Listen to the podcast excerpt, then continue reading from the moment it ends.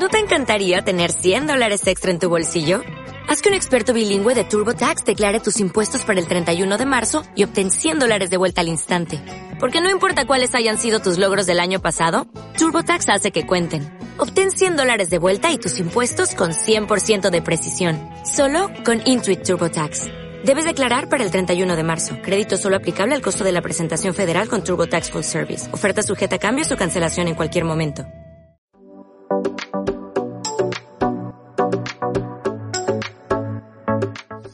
Amén, amén. Quiero en esta mañana invitaros a abrir vuestras Biblias en el Evangelio de Marcos, Evangelio de Marcos, la palabra del Señor.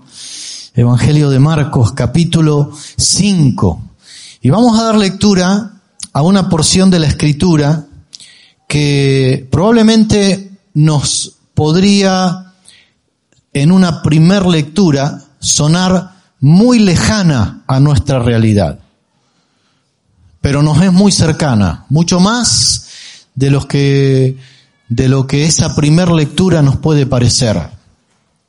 Es una, una historia que algunas personas, algunas personas al leerla dice bueno esta es una historia eh, para ser creída por personas supersticiosas, por personas que tienen una mentalidad más propia de otras épocas, de otras edades, de la, de la edad medieval, de una historia eh, dura, la que se habla de demonios, de posesiones demoníacas, de, de animales que son poseídos por espíritus inmundos y son precipitados al mar. Una historia que en una primera impresión nos puede dar la idea equivocada de que no tiene nada que ver con nosotros, con nuestra realidad y que forma parte de un mundo que nos es muy lejano. Pero esta historia es una historia que nos interpela, que nos, la palabra interpelar es, es, significa, como sabéis vosotros bien, eh, preguntar, pero de una forma directa, como que nos interroga, se pone delante de nosotros como un espejo y nos cuestiona, que nos hace reflexionar respecto de dónde estamos nosotros. Es una historia sumamente interesante. Hemos tenido estos días unos días extraordinarios en este Congreso de Familia.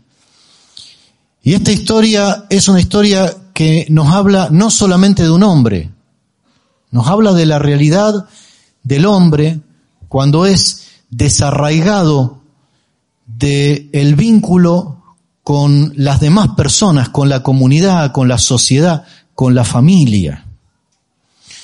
Y el pecado hace esto en el ser humano.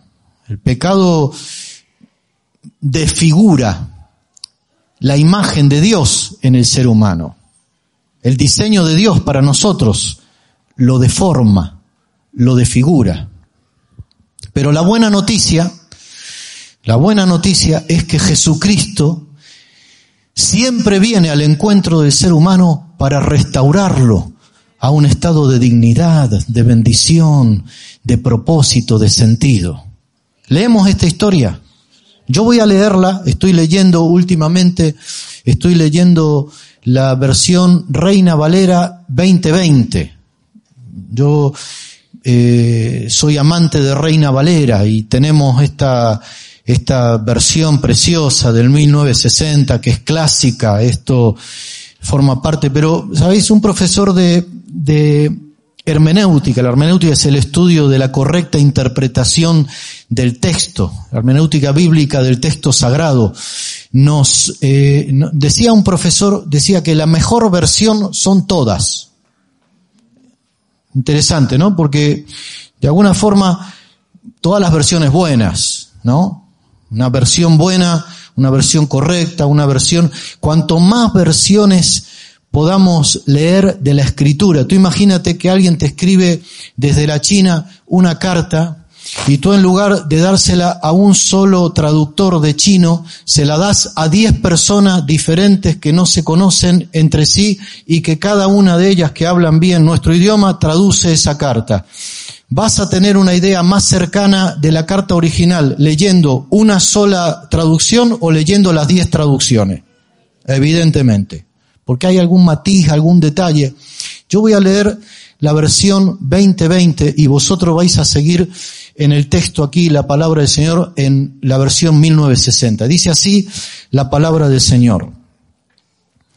Llegaron al otro lado del mar, a la región de los Gadarenos. En cuanto Jesús salió de la barca, vino a su encuentro un hombre con un espíritu inmundo. Moraba en los sepulcros y nadie podía sujetarlo ni siquiera con cadenas. Muchas veces lo habían amarrado con grillos y cadenas, pero quebrantaba las cadenas y forzaba los grillos. Nadie podía dominarle. De día y de noche andaba gritando por los montes entre los sepulcros e hiriéndose con piedras. Cuando vio a Jesús a lo lejos, se acercó corriendo y se postró ante él y dijo gritando desaforadamente, ¿qué tienes contra mí, Jesús, Hijo del Dios Altísimo? Por Dios te ruego que no me atormentes. Porque Jesús le había dicho, sal de este hombre, espíritu inmundo. Jesús le preguntó, ¿cómo te llamas? Él respondió, Legión, porque somos muchos suplicaba a Jesús con insistencia que no los enviara fuera de la región. Cerca del monte pasía un gran hato de cerdos y los demonios le rogaron, envíanos a los cerdos para que entremos en ellos saliendo. Eh, Jesús les, dio permiso y los espíritus inmundos saliendo del hombre entraron en los cerdos, que eran como dos mil, y se precipitaron en el mar por un despeñadero. Todos se ahogaron. Quienes los apacentaban huyeron difundiendo el hecho en la ciudad y en los campos, y muchas personas acudieron a, ver qué había sucedido. Cuando llegaron a donde se encontraba, a donde se encontraba Jesús, vieron que quien había estado atormentado por la legión de demonios se hallaba ahora sentado, vestido y en su juicio cabal. Y sintieron miedo. Los testigos les contaron lo que había sucedido con el endemoniado y los cerdos. Entonces comenzaron a rogarle que se fuera de su comarca. Al subir Jesús a la barca, el endemoniado le rogaba que le permitiera quedarse con él. Pero Jesús no se lo permitió, sino que le dijo, vete a tu casa con los tuyos y cuéntales cuán grandes cosas ha hecho el Señor contigo y cómo ha tenido misericordia de ti. El hombre se marchó y comenzó a contar en Decápolis cuán grandes cosas Jesús había hecho con él y todos se maravillaban. Qué historia, ¿eh? Lo dicho, pareciera en una primera lectura que es una historia que nada tiene que ver con nosotros, que forma parte de una narrativa de algo muy lejano. Incluso que en algunas personas puede generar la sensación de que, de cierta dificultad de creer todo el contenido. Esta es una historia verídica, real, registrada en las escrituras, inspirada por el Espíritu Santo y como toda la palabra de Dios, como toda la Biblia, para nuestra enseñanza y para nuestra instrucción. Marcos es el que incluye más detalles. Esta historia se cuenta y se registra en los tres evangelios sinópticos evangelios sinópticos son Mateo, Marcos y Lucas. Y se llaman así porque cada uno registra la historia del Evangelio de Jesucristo desde su propia óptica. Y está dirigida a un público originalmente muy específico. Marcos concretamente está orientado para el pueblo romano.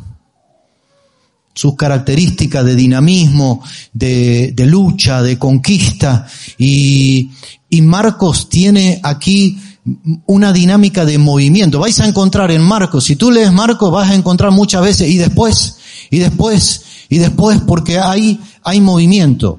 Y en esta historia también hay movimiento. Esta es una historia en la que Marcos organiza esta historia en cinco párrafos y va cambiando el foco de atención a cinco realidades. Cinco realidades que describen de alguna manera la realidad en la que se desenvuelve el ser humano. Primer foco de atención, el hombre. Versículos 1 al 5. La descripción que se hace del hombre es tremenda, es desgarradora, es que se trata de un hombre. Nosotros leemos esta historia y no, no, no se nos mueve eh, un pelo y la vemos como algo, pero hermano, se trata de una persona, se trata de un ser humano. La descripción que se hace de ese ser humano es absolutamente desgarradora.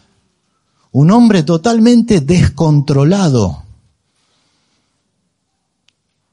Un hombre poseído, un hombre que se había convertido en un peligro para él y para la sociedad. Un hombre que deambulaba, que no tenía descanso, que no tenía paz, que no tenía dignidad, que no tenía honra, que no gozaba de respeto, que despertaba el miedo, el terror en todos los que estaban en contacto con él. Lucas enfatiza que las personas al recorrer los caminos lo evitaban, iban por otros lugares. Esta, esta historia no nos es lejana. Esta historia es una historia que describe la realidad del ser humano sin Jesucristo. Describe la realidad del ser humano que vive en una sociedad sin Jesucristo. Una sociedad que frente al quebranto, al dolor, a la angustia del ser humano, lo único que puede hacer es aplicar medidas de colocar fajas, cadenas, grilletes, dinámicas de evitación, de silencio, de distancia, de psicotrópicos, de privación de la libertad en casos extremos.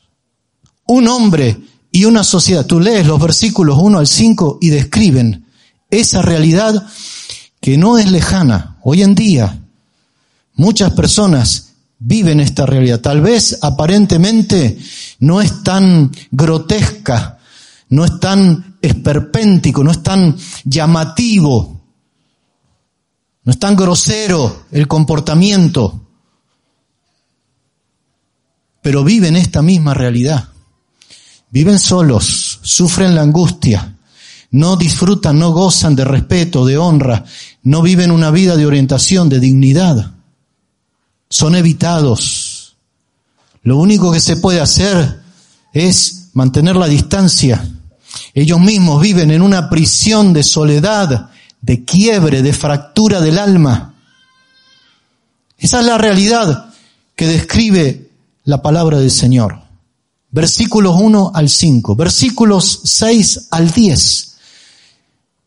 Pon tu atención en tu Biblia, si la tienes o en tu dispositivo móvil, o aquí la tienes. Versículo 6. Fíjate, hay un cambio drástico de orientación. Ahora se apaga el foco del hombre y se dirige el foco al mundo espiritual, a los demonios. Claro, el hombre movilizado, influido por ese poder diabólico, pero ahora versículos 6 al 10 hay una descripción que nos abre la ventana para entender qué es lo que pasa y qué es lo que produce el mundo espiritual en el ser humano.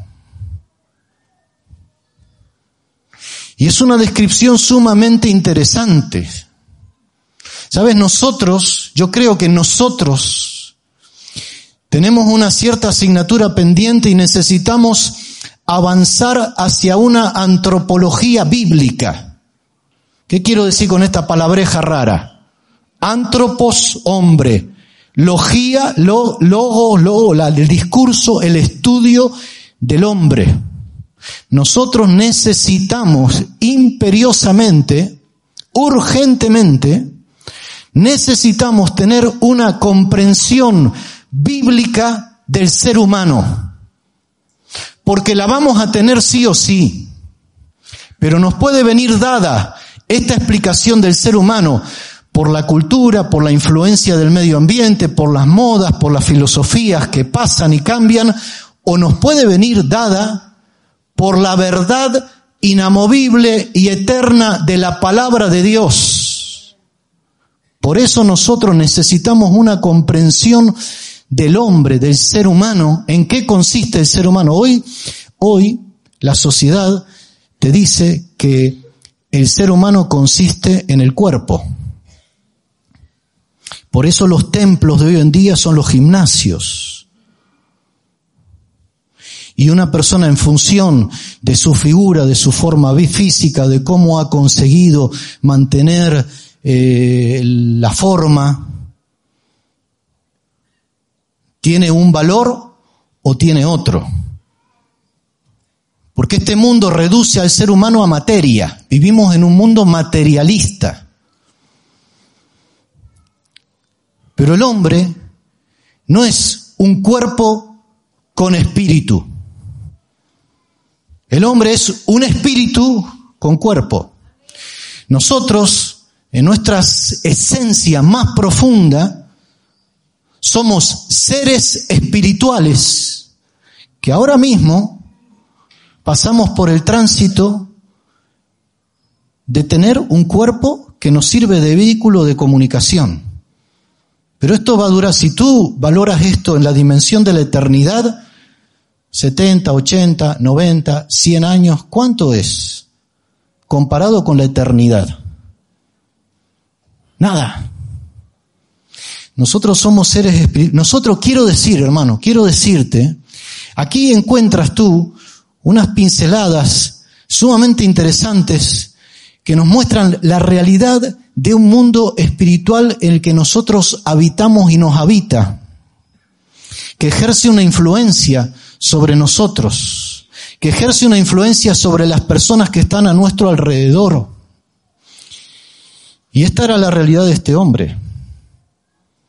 Leemos de nuevo, después de haber hecho este comentario, estos versículos.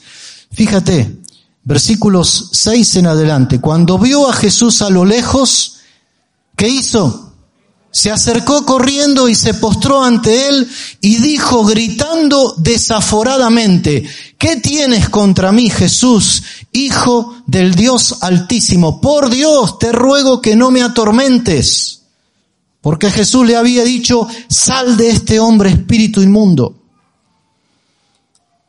Jesús le preguntó, ¿cómo te llamas? Él respondió, Legión, porque somos muchos. No me quiero extender, hay una cantidad de detalles ahí impresionantes. Pero fíjate, todo ser humano, todo ser humano de una u otra manera se relaciona con las instancias espirituales superiores. Pero tú te puedes relacionar con Dios en términos de miedo, en términos de terror, de estar a bien, hay que estar a bien con Dios. ¿Cómo se, cómo se acerca a Jesús ese hombre?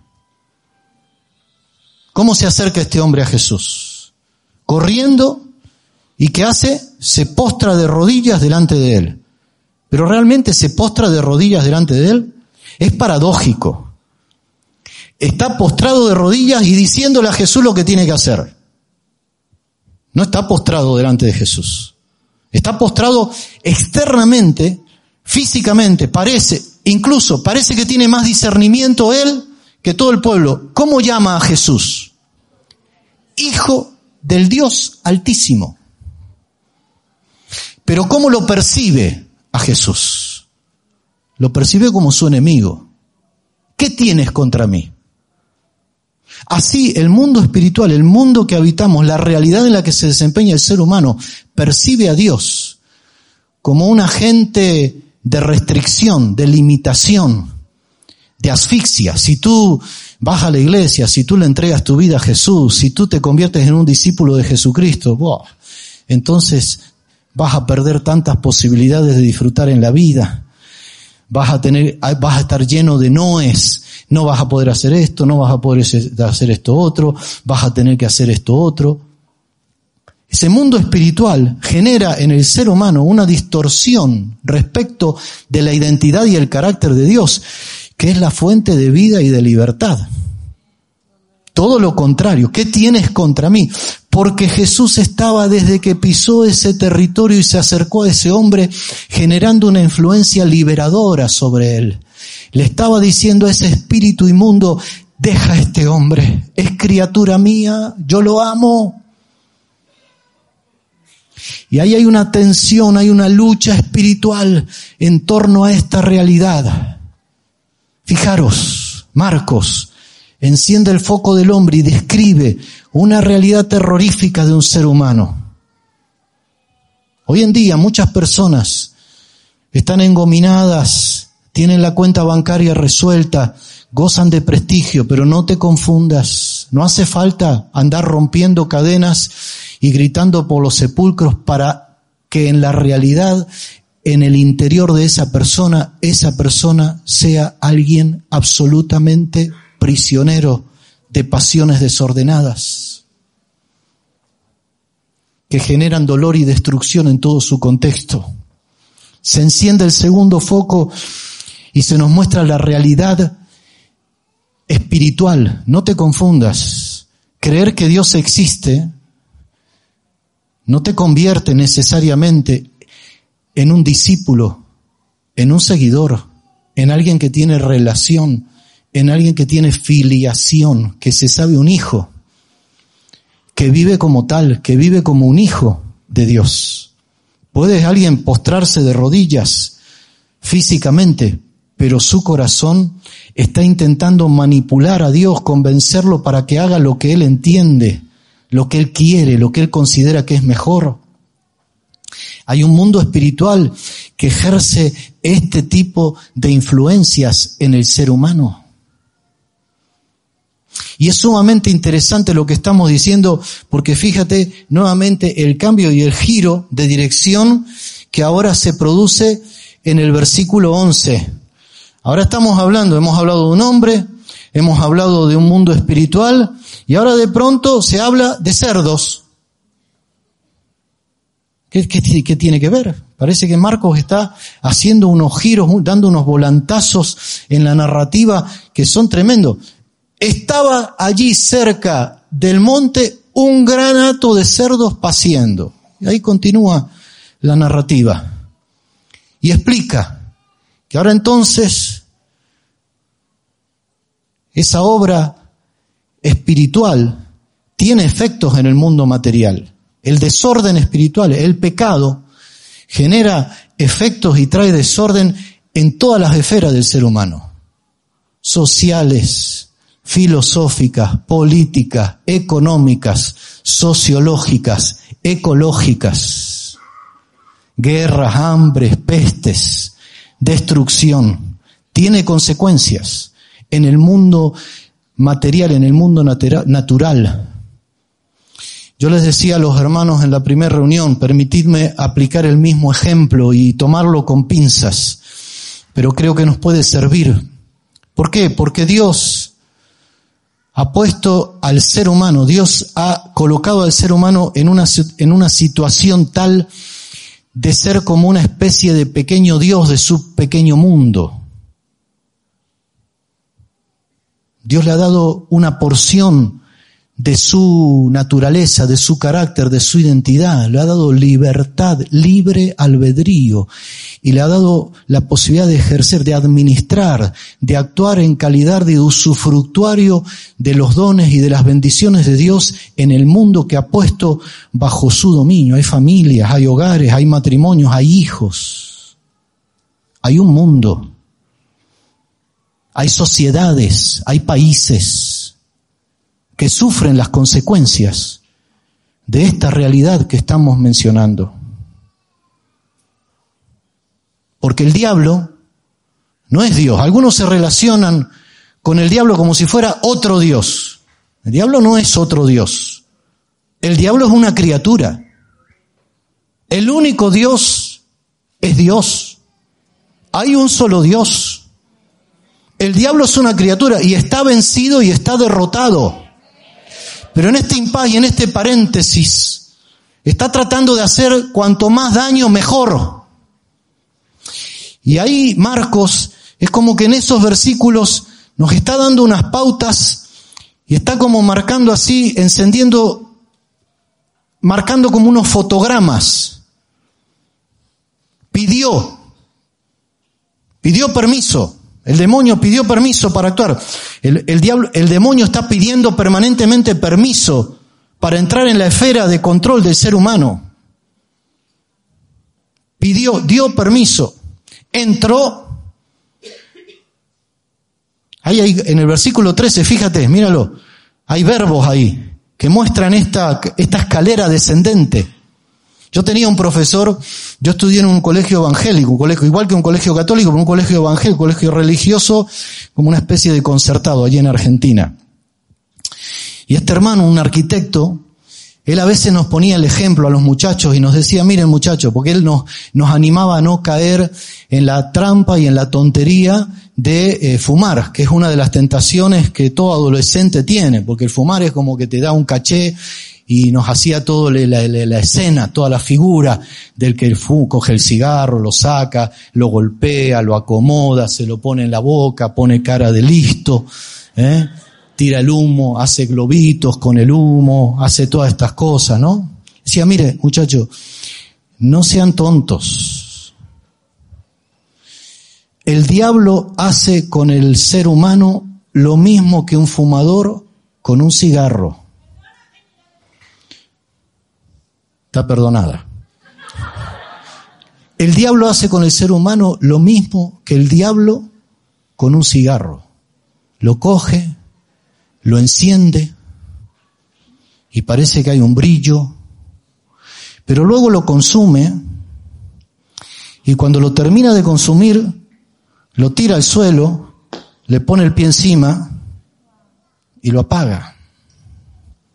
El versículo 13 nos describe esa, ese proceso, porque cuando el diablo entra en la esfera humana, parece que viene el demonio y se postra y reconoce a Dios y lo llama hijo del Dios altísimo y lo percibe como alguien que tiene algo en contra. Fíjate qué distorsión. Hermano, por favor, amigo, tú que estás en este lugar, cuando oigas hoy la voz del Señor, no endurezcas tu corazón.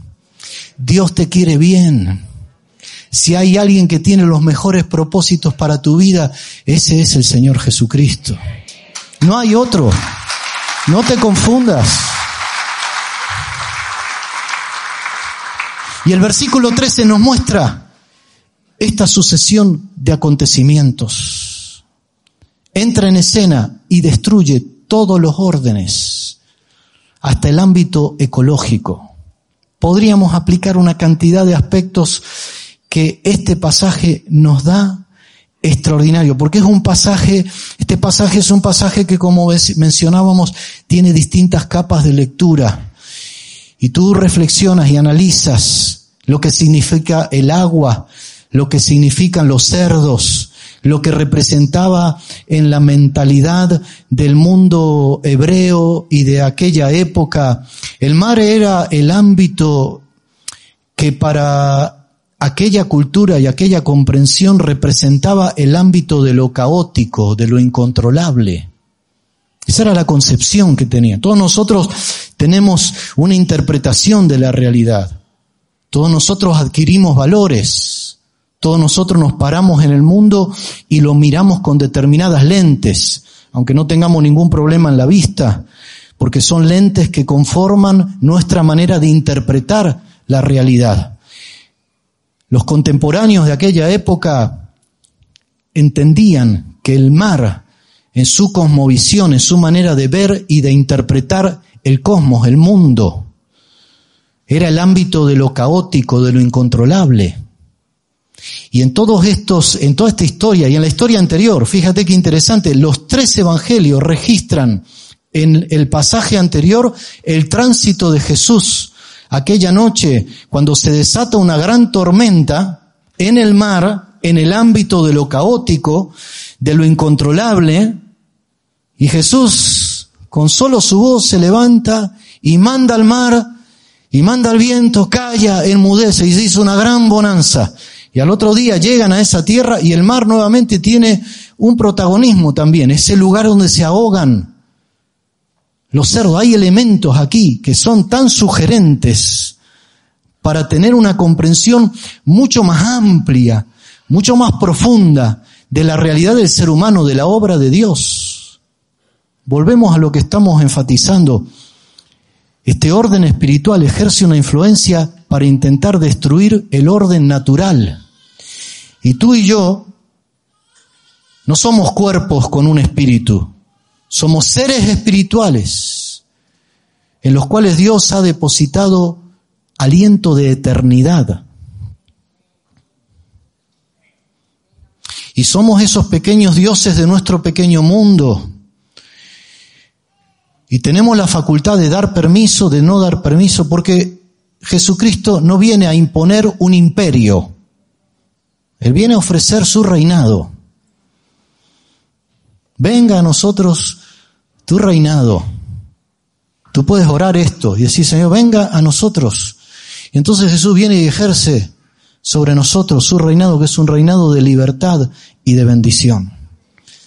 Siguiente foco de atención los porqueros. Otra vez cambia de forma drástica, 14 al 17, cambia el foco de atención de una manera drástica, extraordinaria. Y ahora se pone en los porqueros, en los que guardaban los cerdos. Y fíjate, la reacción es tan interesante. Quienes los apacentaban huyeron y difundieron el hecho en la ciudad y en los campos. Estos eran los mejores evangelistas que había. Pero eran evangelistas de, equivocado. Y muchas personas acudieron a ver qué había sucedido. Cuando llegaron a donde se encontraba Jesús, vieron que quien había estado atormentado por la legión de demonios se hallaba ahora sentado, vestido y en su juicio cabal. Y, ¿qué dice la escritura? Y tuvieron miedo. Porque no es lo mismo tener temor de Dios no es lo mismo relacionarnos con Dios desde el temor que desde el miedo.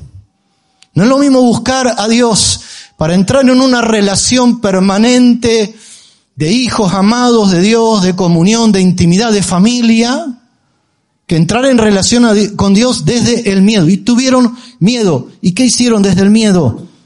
Le dijeron a Jesús, perdón que me, me despisté aquí, sintieron miedo. Los testigos les contaron lo que había acontecido con el endemoniado y los cerdos. Entonces comenzaron a rogarle que se fuera de su comarca. Otra vez, esta porción es tan rica. Ellos podían haber reaccionado de otra manera. Vinieron y se encontraron con un milagro, con un milagro extraordinario. Habían convivido con un hombre que estaba en el estado más vergonzoso y lamentable que tú te puedes imaginar. Poseído, enajenado, un peligro para él y para todos. Y ahora de pronto vienen y ¿cómo lo encuentran? Sentado, vestido y en su juicio cabal. Esto es para aplaudir con las orejas. ¿O no? Esto es para decir, pero vamos a ver qué es lo que pasó. Esto es para arrepentirse. Y es para decir cómo hemos tratado nosotros, cómo hemos, cómo nos hemos relacionado con este hombre, cuánto sufrimiento hemos, hemos consentido durante tantos años y lo único que supimos hacer fueron cadenas y grilletes, alejamiento y distancia. Pero aquí hemos encontrado aquel que da vida, que restaura, que sana, que levanta a Jesucristo. Esto es extraordinario. Esto es un milagro. Esto es espectacular. Vayamos rápido a la ciudad, busquemos a todos los enfermos, a todos los que están heridos, a todos los necesitados, a todos los dolientes, a todos los quebrados. Traigámoslos porque si pudo hacer eso con este hombre, ¿qué no podrá hacer en otras circunstancias? Pero no lo hicieron. No lo hicieron. Tuvieron miedo y no lo hicieron. Y no solamente no lo hicieron, sino que le pidieron a Jesús que se fuera.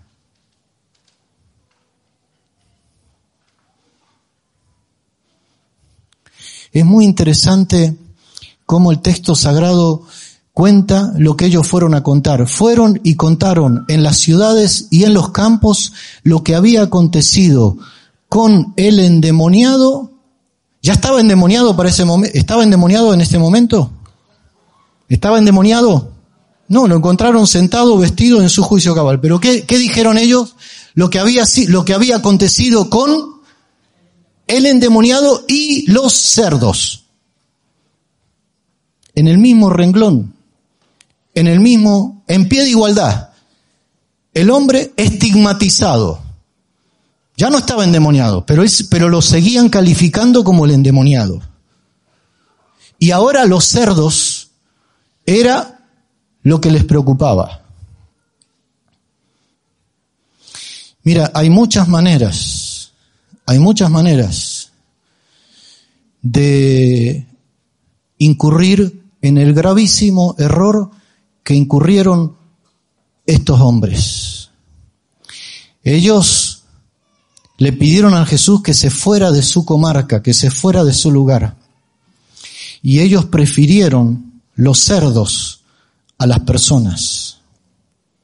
Hay muchas maneras, con el silencio, con la indiferencia, con la búsqueda del confort individual, con la falta de entrega, de abnegación. Marcos se encarga de, de cuantificar, dos mil cerdos eran, no era poco.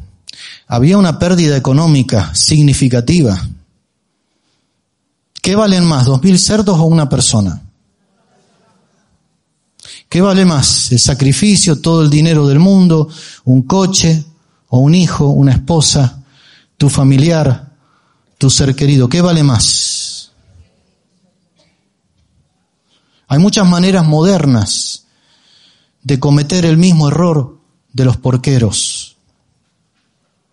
Y le pidieron a Jesús que se fuera. Para mí este es uno de los versículos más, más tristes que registra el Evangelio, porque esta historia se sigue repitiendo.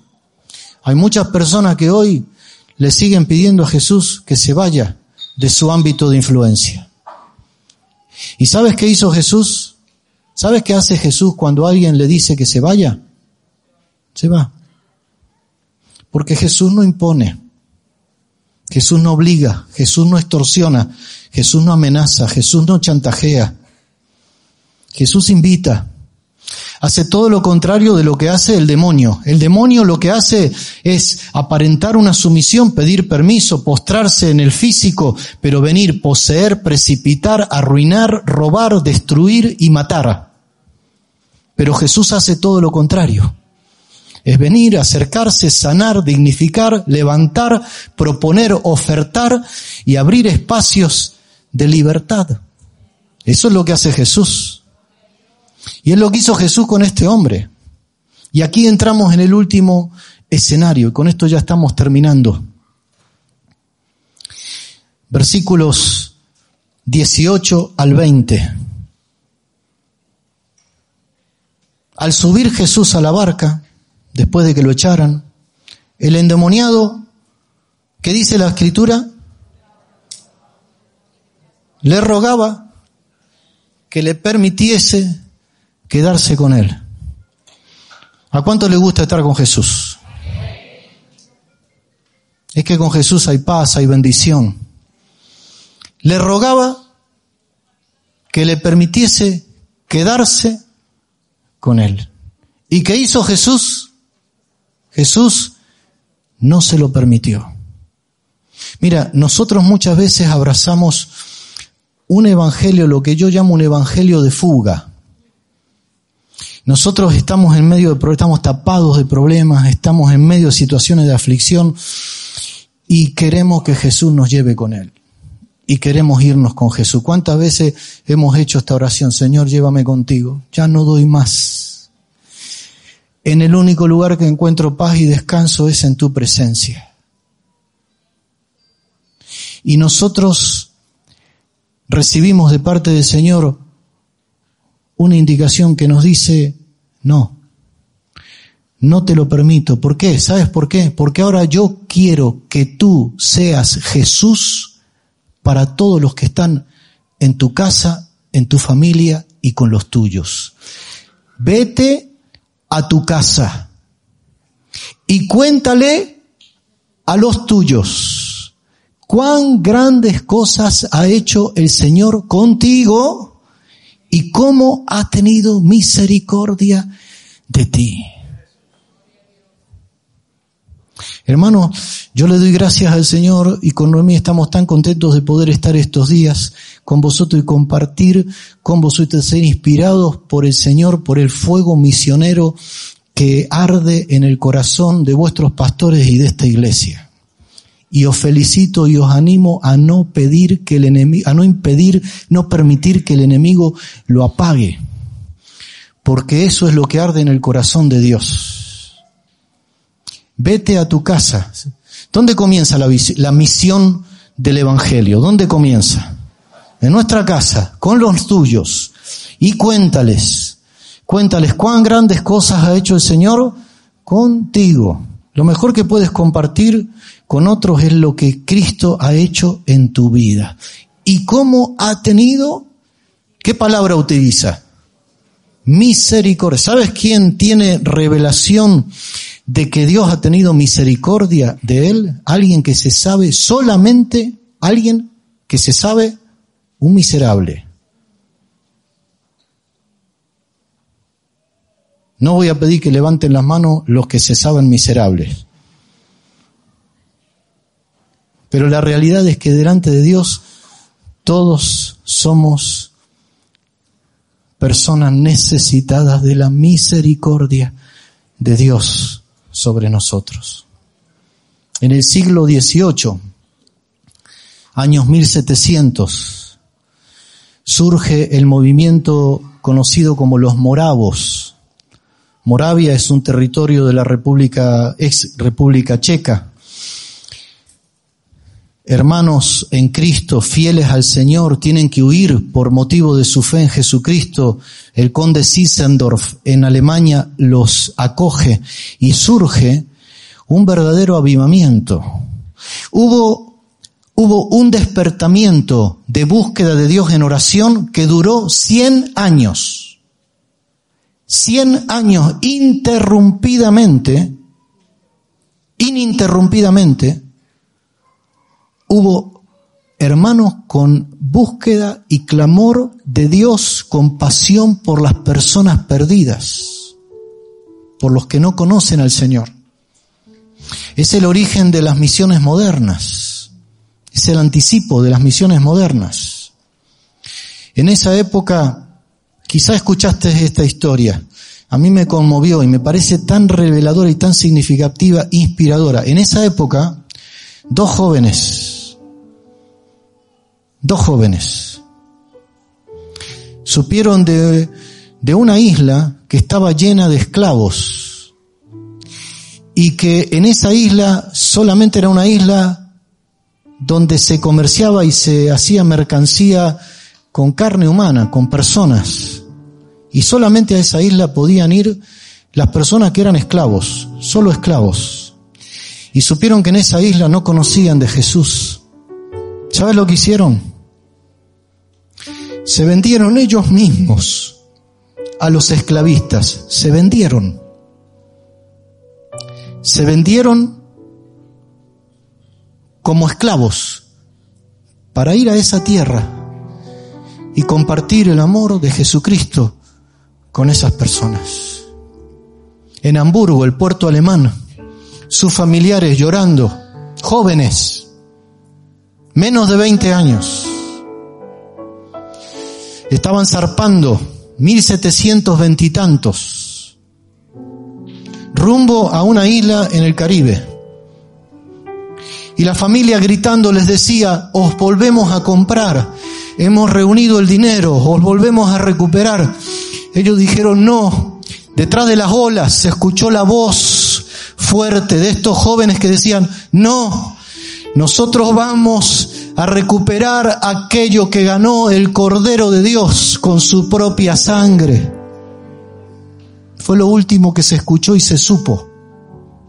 Estoy seguro que un día cuando estemos en la presencia del Señor, vamos a conocer más detalles de esta historia. Tú y yo estamos llamados de parte de Dios con un propósito que nos trasciende de una forma extraordinaria. El Gadareno no es una historia lejana, no es una historia para mentes ingenuas. Es una narrativa que describe la realidad compleja en la que vive el ser humano, afectado por el pecado, y cómo opera el enemigo, y cómo Jesús viene a esos escenarios para devolvernos a su propósito y para impulsarnos a su llamamiento. ¿Cuántos en esta mañana quieren decirle, Señor, cuenta conmigo? Abre mi mente, abre mis ojos, expande mi corazón, líbrame de, de las minucias en las que estoy metido, que me preocupan tanto, y ayúdame a entrar en la dimensión de lo eterno, de lo trascendente, de lo que realmente vale. Ayúdame, Señor. ¿Quieres decírselo al Señor? ¿Qué te parece si nos ponemos en pie? Y vamos a finalizar haciendo de esta canción que yo le pedí a los chicos del grupo Alabanza que nos guiaran y que cantaran con nosotros. Me gustó, me encantó ayer por la mañana y esa fue la confirmación que el Señor me dio para compartir este mensaje con vosotros. Ayer por la mañana yo no conozco este coro, no lo conocía. Y dice algo así como que el Señor es aquel que puede cambiar nuestras tumbas en jardines. Él es el que cambia tumbas, muerte, destrucción, cadenas, en jardines que dan perfume para la gloria del Señor. Cantamos esta oración. Aleluya. Nadie hay como el Señor. Amén.